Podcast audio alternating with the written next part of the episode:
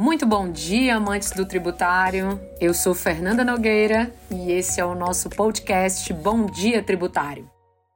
Empresas estão recorrendo à justiça para garantir créditos de ICMS. Esta corrida começou depois que o Supremo Tribunal Federal derrubou a cobrança do imposto na transferência interestadual de mercadorias entre estabelecimentos de um mesmo contribuinte. Uma das primeiras decisões que pode ser usada como precedente para a tese beneficia uma companhia do setor têxtil. Esse problema surgiu porque os ministros no julgamento não trataram dos créditos tributários, abrindo a possibilidade de os estados passarem a negar o uso dos valores acumulados, o que o Estado de São Paulo já fez. A questão pode ser abordada na análise do recurso contra a decisão do STF, que são embargos de declaração ainda pendentes de julgamento. Na sessão realizada em abril deste ano, os ministros consideraram inconstitucionais dispositivos da Lei Candi, que é a Lei Complementar número 87 de 96, que autorizam a cobrança de ICMS sobre deslocamento de mercadorias entre estabelecimentos do mesmo contribuinte. Os ministros já tinham tinha um entendimento contra a tributação, com repercussão geral.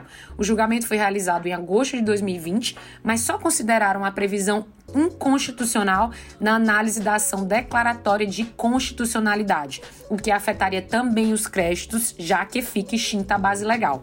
O Comitê Nacional de Secretários de Fazenda, Finanças, Receita ou Tributação dos Estados e do Distrito Federal, com o Cefaz, defendeu em ofício encaminhado em maio ao presidente do Supremo, ministro Luiz Fux, que a decisão leva à anulação de créditos anteriores do ICMS, se não for excepcionalizada por legislação interna própria, cujos reflexos se voltem contra o mesmo erário estadual que a instituiu, a regra constitucional de anulação dos créditos é observada mesmo em caso de operações internas, afirmou o Enquanto pendentes esclarecimentos sobre a decisão do STF, acrescentou o documento a possibilidade de multiplicação do contencioso administrativo e judicial sobre o assunto. No ofício, a entidade pede que a declaração de inconstitucionalidade da cobrança tenha validade a partir do exercício de 2023 para que estados e Distrito Federal ajustem as suas legislações.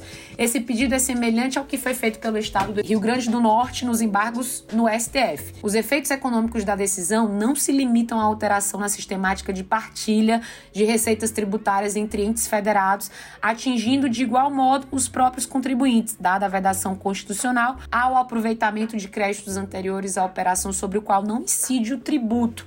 Foi o que foi afirmado neste pedido. O Estado diz ainda que poderia exigir o estorno dos créditos das operações anteriores àquela não sujeita à incidência do tributo, autorizando o Estado de destino a exigir o ICMS integral, ou seja, sem o crédito nas operações de saídas internas de mercadorias. Enquanto não há manifestação do STF, contribuintes recorrem à justiça para manter esses créditos.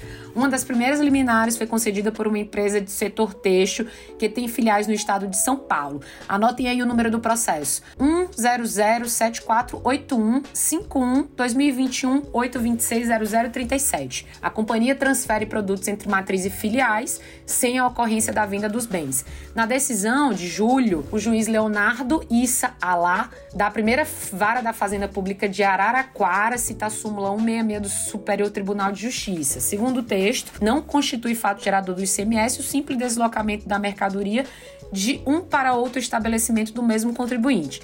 A parte dos créditos não foi citada na decisão que levou à edição do texto. Por meio de embargos, porém, o uso dos valores foi permitido. O advogado que representa a empresa, Tiago Amaral, explicou que o caso tem uma diferença em relação à tese da ADC 49. Envolve deslocamentos dentro do próprio Estado. O que, é que o Tiago disse? Depois da ADC tem surgido essa discussão, que não estava no radar das empresas. Esse é um bom precedente para essa tese. Um precedente paulista, apesar do de positivo, ainda não definiu essa questão. Assim afirmou outro advogado que também atua com casos similares. A Procuradoria da Fazenda de São Paulo informou que guarda o julgamento dos embargos de declaração apresentados na ADC e eventual impacto na arrecadação do Estado ainda está sendo estimado pela Secretaria da Fazenda. E aqui foi o nosso bom dia tributário feito especialmente para você, amante dessa área. Meu nome Fernanda Nogueira e fiquemos até o próximo bom dia tributário.